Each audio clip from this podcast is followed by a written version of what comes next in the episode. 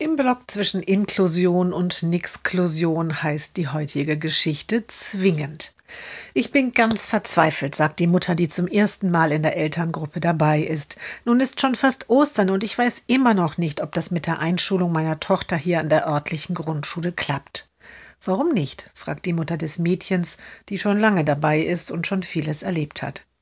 Noch nicht einmal das sonderpädagogische Gutachten ist abgeschlossen, und immer wieder höre ich von Gruppenlösung und sonderpädagogische Ressourcenbündeln. Und dann erzählt sie von der Körperbehinderung ihrer Tochter. Etwas langsamer sei sie, auch beim Schreiben und Malen, unsicher im Gang, und beim Umziehen für den Sportunterricht werde sie sicherlich Unterstützung brauchen. Ansonsten sei sie klug und wissbegierig.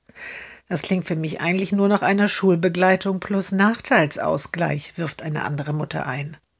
Braucht deine Tochter denn eine andere Pädagogik, ein Sonderpädagoge, der den Stoff anpasst und nicht nur beratend immer mal wieder angefordert werden kann von der Grundschule, sondern regelmäßig da ist? fragt die Mutter des Mädchens. Nein, sagt die Mutter verwirrt dann brauchst du auch gar nicht diesen Antrag zu stellen und das ganze lange Verfahren durchlaufen, sagt die Mutter des Mädchens. Die anderen nicken. Mir hat man gesagt, das ist zwingend, immer wenn ein Kind behindert ist, ruft die Mutter. Nein, das stimmt nicht. Da sind sich die anderen Mütter einig.